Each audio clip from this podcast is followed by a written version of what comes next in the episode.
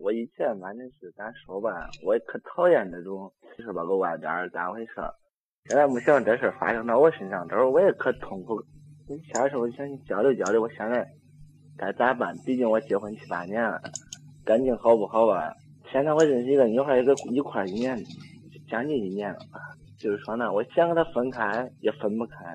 呃，过就是春节，呃，春节前。您刚才告诉我是婚外恋。对。也就是说您结婚了。我结婚了，前头跟他分开了，他自杀了，自杀了。最后他家人通知我，通知我，到时间不到到医院看了看，看了看。现在我也可想狠下心，就说给他，毕竟反正咋说吧，社会上的现在朋友们，我感觉这事不应该再下去了。但是吧，现在这分也分不开。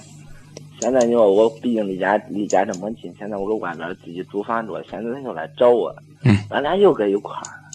你曾经错了，然后你就拿这个错误作为一个理由和一个招牌，举着这个招牌继续错下去。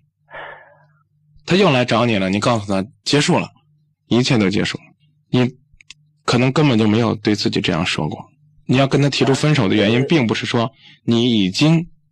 良心发现要回到你的家里边，而是你觉得这火玩的有点大了，不行了，自己控制不住了，才要分手的。感觉我这人应该，你说我对对谁应该负责？对家应该负责，我感觉对他吧也应该负责。我现在都比较矛盾。你如果说都要负责的话，就是极不负责。你只能选择对一个人负责。你有孩子吗？有孩子，有两岁了吧？两。那你先对你孩子负责吧。你觉得这两个女人哪一个愿意？或者说更有资格来做好你孩子的母亲这个资格。那个女孩子，她愿意帮你照顾孩子吗？愿意和你一起去继续继续你们的幸福人生吗？她只会拿自杀来要挟你。如果她告诉你她可以的话，你可以离婚。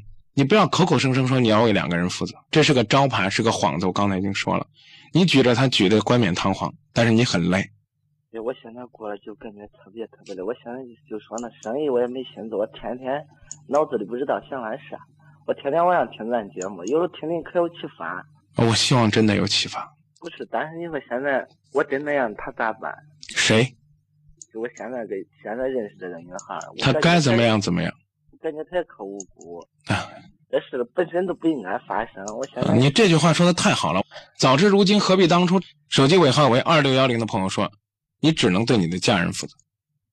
你现在叫婚外恋，不是恋外婚呢？没让你练完了你去结婚呢？你说白了还是你不愿意为家庭负责。有时候我可想逃避的一切问题都可想逃避。那你能逃避吗？手机尾号为七五三零的朋友说怎么分不开？你狠下心了吗？有责任心吗？你懂什么叫责任心吗？对他负责任就懂了。手机尾号为七七幺幺的朋友说：“这个事情开始就是个错误，应当快刀斩乱麻了。你不要把两个女人都毁了，还说自己是个好男人。”不是我，我如果那样，我现在就说呢，他要真正离开，我现在一你不要管他离开离不开，就是你不要管你后来认识那个女孩子离开离不开，她受到伤害和她自己有关，她自找的，这话可以吧？